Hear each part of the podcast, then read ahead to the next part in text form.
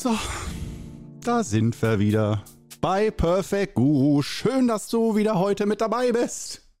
Hier auf dem Sofa mit Perfect Guru Korno, deinem perfekten Meister und Guru, der alle Antworten hat. Alle. Und du bist mit dabei. Wunderbar. Äh, ja, schön, dass du da bist. Sei es äh, im Videopodcast äh, oder auch im ganz normalen Podcast.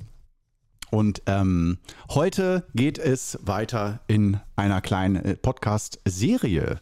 Ähm, beim letzten Mal hatten wir die Episode Körperhaltung. Das heißt, wir kümmern uns in dieser kleinen dreiteiligen Miniserie um die drei Säulen, Wirkungssäulen der Qigong. Warum Qigong wirkt und beziehungsweise nicht warum es wirkt, ist auch nett zu wissen, warum, aber vor allen Dingen um die Übung zu optimieren, weiterzuentwickeln, für Fortgeschrittene zu gucken, was kann ich tun, damit meine Übung auf die nächste Stufe kommt. Und das ist gerade für uns mit den fünf Übungen des Wudang Qigong für dieses Übungssystem ganz wichtig, weil wir nur, in Anführungsstrichen, fünf Übungen haben. Und wenn wir die über viele Jahre machen, und wir sind ein normaler Mensch, der geistig weiter wachsen will, sich entwickeln will, ganz natürlich, wie wir menschlichen Geister das eigentlich wollen, ähm, dann wird das auf Dauer ein bisschen langweilig und eintönig, wenn die Übung sich immer gleich anfühlt. Und das ist nämlich genau die Lösung bei den fünf Übungen des Wudang Qigong.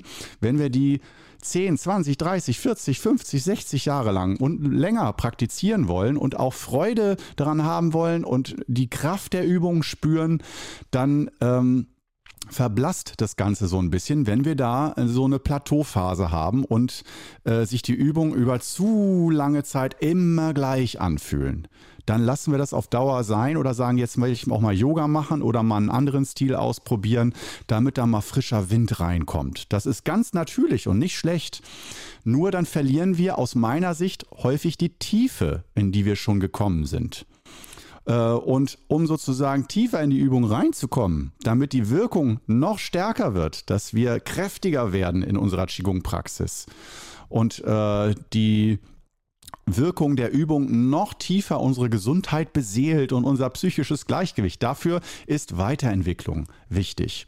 Und dafür gucken wir uns, jetzt schließt sich der Kreis, dafür gucken wir uns in dieser Serie nochmal Körperhaltung, Atmung und Vorstellungskraft an, also genau die Säulen, warum Qigong wirkt und schauen, was ist, wenn wir, da haben wir drei Stellschrauben, Körperhaltung, Atmung, Vorstellungskraft und das können wir ändern und uns unter der Lupe genau anschauen, wie, äh, wie wir das genau ausführen, wie wir genau üben, um da auf ein neues Level zu kommen. Und das heißt, wir entwickeln unsere Übung weiter, wir bekommen ein neues Gefühl in der Übung und wir brauchen unser Leben lang nur wirklich nur fünf Übungen.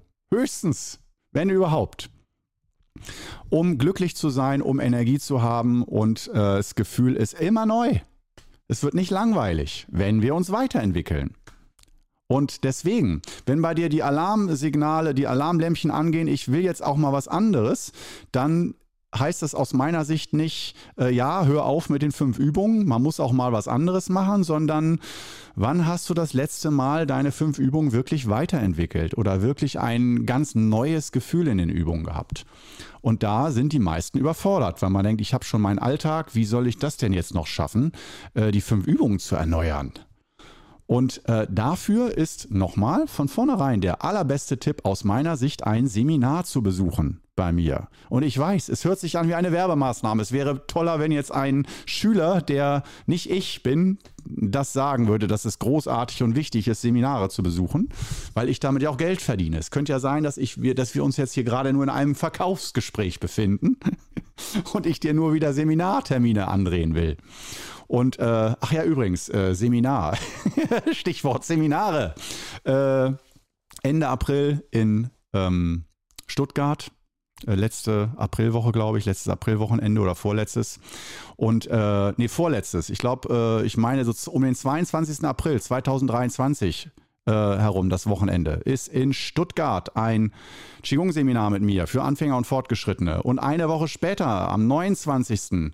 dann in Berlin und noch eine Woche später, 1. Mai-Wochenende, dann ist äh, ebenfalls noch in Berlin ein Qigong Wochenende für Anfänger und Fortgeschrittene.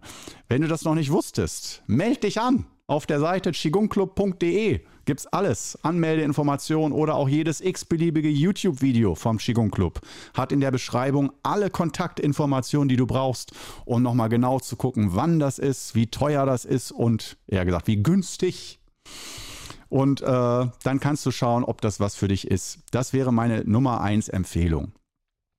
Und äh, auch da muss ich sagen, ja klar, ist das aus meiner Sicht genial, wenn du äh, das Engagement hast, die Leidenschaft für Qigong und äh, für diese Gesundheits- und Energieforschung, äh, wenn du natürlich jedes Seminar von mir besuchst und auch in der Masterclass die Ausbildung zum Lehrer machst und da Massagemodul, Daigung Jirche, alles mitmachst, das sind alles Motoren, die deine Übungen lebendig halten, äh, die dich in Bewegung halten und also kann ich nur sagen, nutzt so viel wie du kannst, aber wir müssen auch immer für die Leute, die jetzt eben nicht so viel Zeit haben oder sich da begrenzt fühlen finanziell oder zeitlich, auch mal sagen, was wäre denn aus meiner Sicht so das Minimalding, wo ich denke, da könnte die Qigong-Übung noch gut gehen auf Dauer, über Jahre und Jahrzehnte. Und da würde ich sagen, je nach Typ ein bis zwei Seminare, Wochenendseminare im Jahr. Und dann natürlich noch die YouTube-Inhalte, dass man die auch nutzt. Und das ist auf jeden Fall erstmal der einfachste Anfang, um so in der Materie zu bleiben und auch Themen zu vertiefen. Dafür mache ich ja auch Qigong äh, auf YouTube und gebe da Seminare und mache Übungen vor und so weiter, dass wir da eben unsere Übung erneuern können und immer mal wieder neuen Input bekommen. Im Moment dreimal die Woche und mit dem Videopodcast äh, dann äh, viermal die Woche, wenn du das auch noch als Video siehst sozusagen. Und ähm, dann natürlich auch noch die Reels zurzeit, je nachdem, wie lange ich die noch produziere, aber auf Instagram und so weiter, dass man da auch tägliche Inspiration beziehungsweise fünfmal die Woche von Montag bis Freitag äh, so ein einminütiges Mini-Qigong-Seminar zu irgendeinem Thema bekommt. Das sind eigentlich alles so Hilfsmittel, die ich mir früher gewünscht hätte dass ich einfach täglich oder sehr oft wieder an Qigong erinnert werde und wieder mal ein bisschen Inspiration, neues Gefühl bekomme, mich damit innerlich beschäftige und die Übung weiterentwickle und nicht so allein gelassen bin mit den fünf Übungen, als wenn ich mir noch ein Buch kaufe oder einmal in der Woche zum Kurs gehe und den Rest der Woche alleine zu Hause übe. Dafür haben wir eigentlich ja den Qigong Club entwickelt sozusagen äh, begleitetes Üben, betreutes Qigong sozusagen. Nicht sozusagen, es ist betreutes Qigong. Und ähm, aus meiner Sicht kann man sagen, ja, das sollte dann doch auch reichen, oder? Das ist doch genug. Sieht man sich mal Videos an und so. Hä, aber wenn du mal jemanden fragst, wie ist das denn eigentlich so auf dem Seminar? Wie, äh, dann werden dir die meisten Teilnehmer, die mal ein Seminar bei mir besucht haben, sagen, oh, das ist was ganz anderes Seminar. Da, äh, ja, ja, Videos, alles gut, schön und gut, aber auf dem Seminar, da geht es ganz anders ab. Da passieren ganz andere Dinge da kommt man ganz auf eine ganz andere Ebene, weil diese, die Gruppe, in der wir da üben, das ist eine andere Kraft. Das ist, äh, ja, das wirkt anders und das kann ich jetzt schwer in Worte fassen. Ich kann das für mich persönlich in sehr viele Worte fassen, aber das ist doch für jeden auch wieder individuell ähm, ganz unterschiedlich, wie äh, so ein Seminar wahrgenommen wird. Aber im Allgemeinen würde ich jetzt einfach mal so sagen, würden dir die meisten Seminarteilnehmerinnen und Teilnehmer die so ein Qigong-Seminar für Anfänger und Fortgeschrittene besucht haben, sei es zwei Tage lang oder ein Viertagesseminar in Leipzig beim MFZ, ist auch wieder im Juni eins für Anfänger und Fortgeschrittene. Da würden dir die meisten, glaube ich, Brief und Siegel drauf geben, dass das nochmal eine andere Liga ist als einfach nur YouTube-Videos. Und die YouTube-Videos, die empfehle ich dir sowieso, aber wie gesagt, ein bis zweimal im Jahr so ein Seminar. Da bist du auf einer relativ sicheren Seite, dass du auch auf Dauer immer mehr in die Tiefe gehst mit den Übungen, immer, äh, ich will mal so sagen, reifer und erwachsener wirst, dass du nicht stehen bleibst, dass du kein zu langes Plateau hast und dann die Lust und die Freude am Qigong verlierst, sondern äh, dass du am Ball bleibst und in Verbindung bleibst mit dir und deinen Übungen. Das ist ganz wichtig. Und heute haben wir Lange Vorrede, langer Sinn. Äh, heute haben wir nicht die Körperhaltung, das war die letzte Episode. Wenn du die noch nicht gehört hast, empfehle ich sie dir dringend, die dir danach reinzuziehen. Sondern heute haben wir die Atmung mal im Mittelpunkt. Und das ist bei den fünf Übungen des Wudang Qigong ganz spannend, denn es gibt ja hunderte, zahllose Übungssysteme im Qigong. Nicht nur Wudang Qigong, Beispiel 8 Brokate, dann äh, die 18 Formen des Tai Chi Qigong und, und, und, und, und 5 Elemente Qigong und äh, also ganz, ganz viele verschiedene äh, Qigong-Stile und Qigong-Arten und Qigong-Übungen. Und ähm, was, wenn man sagt, was haben die denn gemeinsam? Ähm, die Unterschiede sind sehr groß, aber die Gemeinsamkeit ist, die Hauptgemeinsamkeit, sie bedienen sich alle dieser drei Wirkungssäulen, Körperhaltung, Atmung, Vorstellungskraft. Das steht, kann man sagen, bei allen Qigong-Arten im Vordergrund. Da gibt es keine Qigong-Richtung, die eines dieser Wirkungssäulen völlig ausklammert und sagt, ne, mit Atmung arbeiten wir gar nicht. oder mit Vorstellungskraft. Das ist überall wichtig.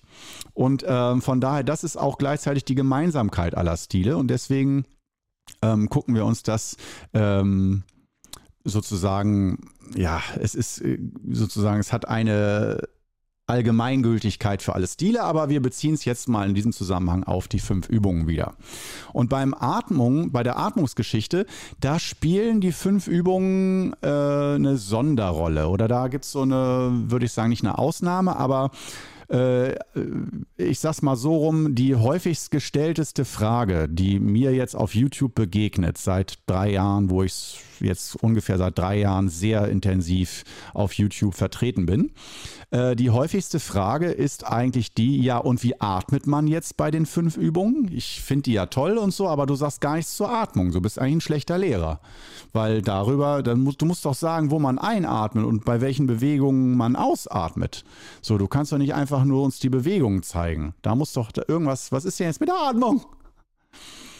Und ähm, dann gibt es von mir immer wieder die gleiche Standardantwort, dass wir unterscheiden müssen beim Thema Atmung die, ich nenne es mal, passive Atemtechnik und die aktive Atemtechnik.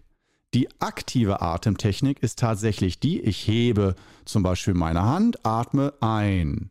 Ich lasse meine Hand sinken, atme aus.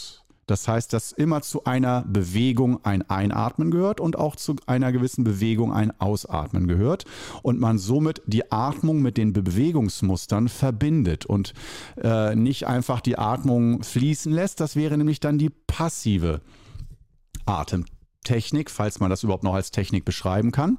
Das wäre, dass wir uns nur auf die Bewegungen konzentrieren und die Atmung sich sagen wir mal, natürlich anpasst oder einfach wir atmen so, wie wir atmen. Wir äh, richten aber nicht unsere Aufmerksamkeit auf die Atmung, sondern auf die Bewegungsmuster. Und die Atmung folgt natürlich und das ist nicht bei jedem gleich. Und äh, bei den fünf Übungen ist nämlich diese passive Atmung, die steht im Vordergrund und das irritiert sehr viele Qigong-Schüler, die gewohnt sind von anderen Übungssystemen, dass wir immer ganz exakt die Atmung verplanen. Also sagen, exakt an diesem Punkt einatmen, exakt an diesem Punkt ausatmen, genau bei dieser Bewegung einatmen, genau bei dieser Bewegung ausatmen. Und ähm, wenn dann bei den fünf Übungen auf einmal gesagt wird, beweg dich einfach so, dann scheint da erstmal was zu fehlen. Und ja, die Ausnahme ist natürlich äh, bei der Meditations- bzw. Atemübung im Sitzen. Äh, wenn du das nicht weißt, von den fünf Übungen haben wir eine Übung, das ist eine, also die einzige Übung im Sitzen, im Meditationssitz, auf dem Boden oder auf dem Stuhl. Und bei dieser Übung, da steht wirklich die Atmung im Vordergrund. Da ist es wirklich so, dass wir genau gucken, wie atme ich ein, wie halte ich die Luft an oder auch nicht und wie atme ich aus und dass wir die volle Aufmerksamkeit und auch die Vorstellungskraft auf die Atmung ausrichten. Aber bei den anderen vier Übungen, da überlassen wir sozusagen die Atmung sich selbst und steuern sie nicht bewusst. Das heißt, wir manipulieren die Atmung nicht, sondern begreifen die Atmung als etwas Natürliches, in das wir nicht eingreifen sondern zumindest nicht direkt eingreifen. Und wenn du jetzt sagst, ja, aber wenn die Atmung so wichtig ist, warum lassen wir das denn brach liegen? So, ich, wenn man das dazu nehmen würde, es wird doch noch viel wirkungsvoller sein. Das ist doch eine Wirkungssäule, die wir da weglassen.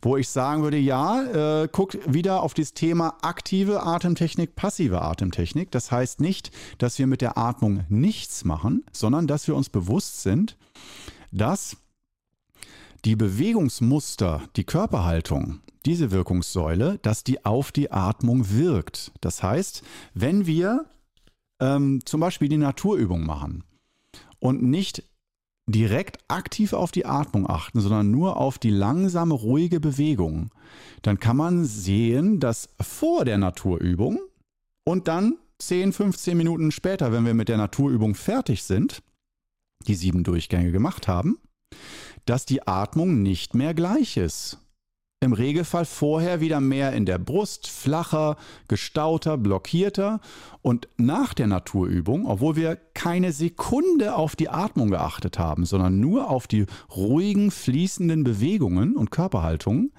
dass wir auf die Atmung gewirkt haben und die Atmung trainiert haben, hin zu einer tieferen, ruhigeren, freieren, fließenderen Atmung. Und das, finde ich, ist der Zauberschatz aus meiner Sicht bei den fünf Übungen des Wudang Qigong, dass wir eben nicht in alles eingreifen, alles manipulieren und korrigieren wollen, sondern ganz elegant über Bande arbeiten und sagen, kann ich meine Atmung auch ins Gleichgewicht bringen, ohne dass ich mich darauf direkt konzentriere, weil die Atmung etwas ist, die Atmung aus meiner Sicht liebt es von Natur aus unbeobachtet zu sein. Oh, damit mache ich mir jetzt wieder Feinde, weil ich glaube, in vielen Stilen, äh, da würden mir jetzt viele Lehrer widersprechen, sagen, nein, die Atmung liebt es, mit Achtsamkeit bedacht zu werden und ganz bewusstes Atmen ist herrlich. Äh, ich will da auch nicht zu lange diskutieren oder sagen, dass was richtig oder falsch ist. Nur aus meiner Erfahrung würde ich sagen, ganz naturgemäß achten wir ja nicht. Das heißt, die Atmung, die sollte ja auch funktionieren, wenn wir nicht bewusst darauf achten. Die Atmung ist, der Atemreflex ist etwas, was die ganze Zeit im Hintergrund ganz natürlich von selbst stattfindet. Und ähm, wenn wir das jetzt äh, mal unter die Lupe nehmen und sagen, okay, ähm, die Atmung findet von selber statt, äh, ich kann sie aber indirekt beeinflussen, dann ähm, würde ich sagen, probier es einfach mal aus, den Unterschied. Und es wird Leute geben, die sagen, nee, mir tut das gut, wenn ich da bei jedem Atemzug genau weiß, wie ich atme. Aber ich würde sagen, dann dir entgegensetzen, nimm die Chance wahr, deine Atmung mal indirekt ins Gleichgewicht zu bringen. Weil das hat dann den Vorteil für viele Menschen, äh, die Probleme haben, die Atmung bewusst zu manipulieren oder zu erzwingen. Alleine wenn du eine ganz kurze Atmung hast und dann sollst du eine lange Bewegung, lange einatmen, aber du hast gar nicht so viel Atemvolumen, um die ganze Bewegung einzuatmen, dann kommst du aus, dann kommst du außer Atmung außer Atem. Dann, dann äh, kommst du außer Puste. Dann kannst du dann, und dann hast du noch das Gefühl, ich bin der letzte Loser, ich kann ja nicht mal diese Atemübung hier machen oder diese Qigong-Übung, weil mein Atemvolumen nicht groß genug ist, um die Bewegung mit dem Ein- und Ausatmen zu verbinden. Das Problem hast du bei den fünf Übungen nicht. Das ist schon mal eine gute Geschichte. Und ähm, Daher jetzt zum Thema Atmung. Ähm, wenn wir nicht nur sagen, ah, wie ist das bei den fünf Übungen? Das Kapitel haben wir jetzt abgeschlossen. Das heißt, fünf Übungen spielen eine Sonderrolle, weil wir bei vier der fünf Übungen nicht bewusst auf die Atmung achten, sondern ich nenne es mal diese passive äh, Atemtechnik nutzen, dass wir indirekt die Atmung ins Gleichgewicht bringen. Bei der Atemmeditation bzw. Meditationsübung hingegen, da gucken wir ganz bewusst auf die Atmung und äh, lernen Atmung zu steuern und mit Atmung auch Energie zu lenken, Kraft zu lenken, Kraft, innere Kraft aufzubauen. Das können wir dann ganz gezielt mit der Meditationsübung machen. Und ähm, genau das würde ich dir nämlich auch empfehlen. Das heißt für uns, äh, wenn wir jetzt wieder die drei Wirkungssäulen sehen, Atmung, Körperhaltung und Vorstellungskraft dass wir sagen, wow, Glück gehabt, ja, wir haben schon genug im Leben zu tun. Ähm, ich äh, gucke also, wenn ich äh, mich wieder darum kümmern möchte, die Übung zu optimieren. Das heißt, dass die fünf Übungen wirkungsvoller werden, dass ich auf eine neue Stufe komme, dass ich meine Übung vertiefe. Ähm, dann achte ich, wenn ich mich mit dem Thema Atmung beschäftige, also nur auf die Atemmeditation und gucke da, was kann ich da besser machen, was kann ich da anders machen. Und ähm, ja, da kann ich mich eigentlich nur wiederholen, was ich auch in den Kursen immer äh, sage, dass dieses Eingreifen ins, dieses bewusste Eingreifen aktiv ins Atmen häufig mehr Probleme erzeugt als Lösungen. Einige kommen da gut drauf klar und sagen, wow, geil, Atemübung, ich könnte das den ganzen Tag machen. Und andere sagen, nee, ich komme da immer aus der Puste. Ich komme immer, oh, nee, mich auf die Atmung zu konzentrieren, ist ganz unangenehm. Und ähm, da äh, als erster Tipp, und das ist auch mein Haupttipp, ist, was in keinem Buch geschrieben steht, außer wenn ich das Buch schreibe, ähm, ist, dass äh, du nicht die ganze Zeit während der Übung deine Atmung bewusst manipulierst und bewusst dich darauf konzentrierst. Stichwort, wir sind jetzt also in der Situation Atemmeditation. Du sitzt auf dem Boden im Lotussitz oder auf dem Stuhl im Meditationssitz. Und äh, jetzt hast du zum Beispiel die Atemtechnik Nummer 1. Äh, ich beschreibe sie kurz. Durch die Nase einatmen, gedanklich bis zum Dantien nach unten, die innere Atemsäule mit der Vorstellungskraft runtergehen, bis in den Unterbauch. Dort die Atmung kurz anhalten und dann geräuschlos ganz sanft durch den Mund ausatmen. Und allein wenn du das ein, zwei, dreimal machst und du bist das noch nicht gewohnt, dann weißt du nicht, wie lang soll ich die Luft anhalten oder wie lang, wie tief soll ich einatmen. Und äh, da kommen die meisten erstmal außer Atem, weil man da noch kein Gefühl für hat. Wie tief und wie lang, ne? Wie sind da so die Zeiten? Wie ist da so mein Rhythmus, wenn ich bewusst atme, damit es mir damit auch noch gut geht? Oder damit sich da überhaupt Energie aufbaut. Und um diesen Rhythmus zu finden, jetzt kommen wir mal zur schlechten Nachricht. Ähm, das heißt nicht, dass du das dann drei Wochen lang übst, sondern kannst du es dein Leben lang, so wie Fahrradfahren, sondern äh, je nach Lebenssituation oder auch je nach Tagesform kann es sein, dass du da ganz schnell reinkommst oder auch noch nach 20 Jahren Meditation dich hinsetzt und sagst, nee, heute komme ich überhaupt nicht in die Atmung rein. So, das ist wie verschlossenes Tor. Und mein Nummer eins Tipp ist, wie gesagt, wegzukommen von diesem Ideal, wenn wir jetzt diese Atemtechnik haben, durch die Nase ein, dann kurz anhalten im Bauch und dann durch den Mund geräuschlos ausatmen. Diese einfache Atemtechnik äh, dass Anfänger, Laien und auch viele Lehrer und Meister sagen, so ist halt die Technik, so sollst du atmen bei der Übung. Und ich sage, Gott bewahre, nein. Atme ein, zwei, höchstens drei Atemzüge, aber eher ein, zwei Atemzüge auf diese Art und atme dann erstmal ganz normal weiter. Du bleibst im Meditationssitz. Aber die Atemtechnik, dass du wirklich nur einen Atemzug so machst und danach erstmal wieder natürlich weiteratmest und erstmal wieder schaust, wie, was hat das mit mir gemacht? Wie fühlt sich das an? Breitet sich dein Gefühl aus? Macht dieser eine Atemzug, was macht der mit mir? Wie fühlt sich das an?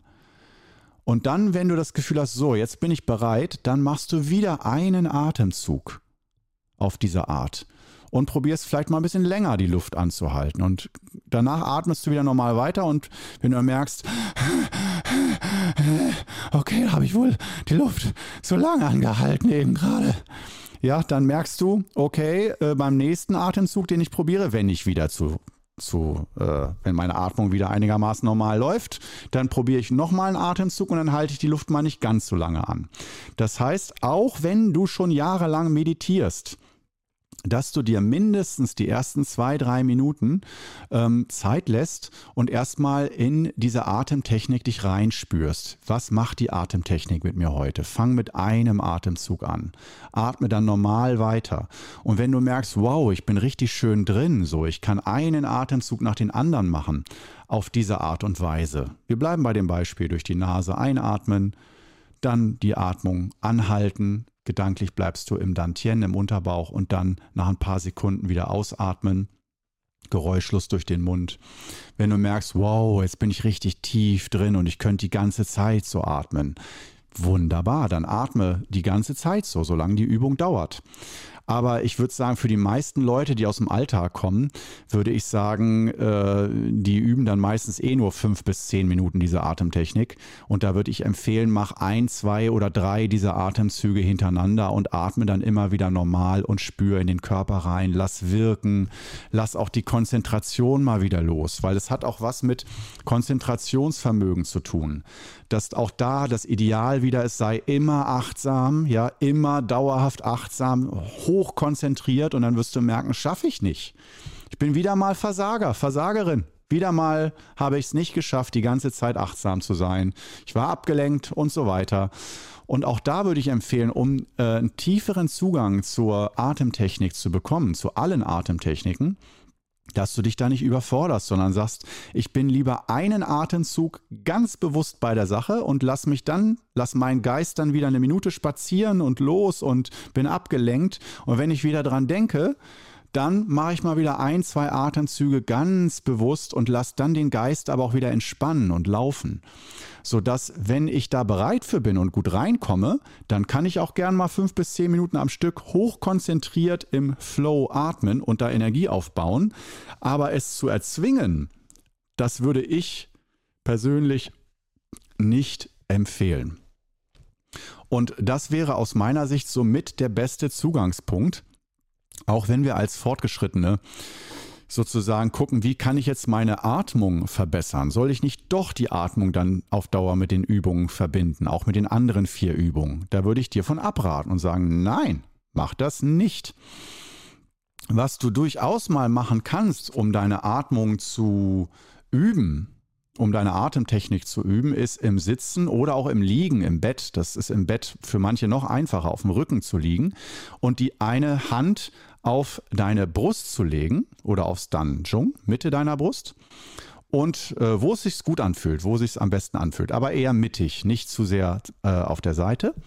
Und die andere Hand auf den Bauch bzw. aufs Dantien zu legen und dann abwechselnd sozusagen ähm, zu spüren, wie sich die eine Hand und dann die andere Hand mit dem Einatmen hebt. Das heißt, mit einem Atemzug atmest du die Brusthand, die auf der Brust liegt, hoch. Deine Brust hebt sich und du spürst, wie deine Hand sich hebt und wieder senkt mit dem Ausatmen. Und mit dem nächsten Atemzug spürst du, äh, also hebst du mit der Einatmung deinen Bauch an. Atmest also bewusst in den Bauch und spürst, wie sich deine Bauchhand, die auf dem Bauch liegt, hebt und mit dem Ausatmen wieder senkt. Und das ein paar Mal abwechselnd, dass du sozusagen mit deinen Händen deine Atmung unterstützt und deine Atmung dadurch einfacher, klarer, bewusster wahrnehmen kannst. Und auch wie sich das anfühlt, in die Brust zu atmen und in den Bauch zu atmen dass das nicht gleich ist. Allein diese einfache Übung könnte, wenn du jetzt sagst, wie kann ich meine Atemtechnik verbessern bei der Meditation, dass ich da einen Schritt tiefer komme, könnte das ein Training dafür sein. So wie wenn du beim Fußball sagst, ich möchte mehr Tore schießen, also übe ich Elfmeterschießen oder übe eine Standardsituation, einen Freistoß oder einen Eckstoß, übe ich immer wieder, damit auf Dauer mehr Tore äh, entstehen. Und bei der Qigong-Übung, wenn du da mehr Erfolg haben willst, äh, bei deiner Atemtechnik, dass die intensiver wirkt, könnte so ein Training für deine Atemtechnik sein, im Liegen oder im Sitzen ähm, mit diesen beiden Händen zu arbeiten. Und da gibt es natürlich auch verschieden. Das ist jetzt nicht die einzige Möglichkeit, aber das ist so ein Beispiel, was ich dir heute mal mitgeben möchte, dass du vielleicht vor deiner nächsten Atemmeditationssession vielleicht heute, vielleicht gleich nach der Episode, äh, einfach dich mal hinlegst oder hinsetzt und vorher ein bisschen, und es, da reicht eine Minute oder zwei Minuten, mal mit den beiden Händen auf Brust und Bauch atmest. Das heißt, dieses Training dann nicht eine halbe Stunde oder eine Stunde lang machen, sondern vielleicht drei bis sieben Mal in jede Hand atmen. Ein bis zwei Minuten, das reicht schon. Wenn du danach dann äh, die Atemtechnik machst, wirst du merken, das ist nicht mehr gleich. Du kannst besser atmen, du kannst bewusster atmen ähm, und es wird dir vielleicht sogar leichter fallen, die Atmung kurz mal anzuhalten und nicht aus der Puste zu kommen. Und ähm, Deswegen, da wollte ich dir Mut machen, nicht zu groß denken, sondern in ganz kleinen Schritten mit kleinen Impulsen deine Atmung zu vertiefen und zu verbessern. So, und jetzt haben wir die Episode für heute schon wieder zum Thema Atmung als Wirkungssäule beim Qigong und wie wir das bei den fünf Übungen des Wudang Qigong anwenden und wo eben auch nicht, ähm, dass du da hoffentlich mehr Klarheit hast ähm, und das jetzt auch mal ausprobieren kannst. Gut, ich wünsche dir alles Gute und sei auf jeden Fall nächste Woche bei der nächsten Episode wieder mit dabei, wenn wir uns um das ganz wichtige Thema Vorstellungskraft, um die dritte Wirkungssäule bei den fünf Übungen des Wudang Qigong, uns darum zu kümmern. Bis dann. Ciao.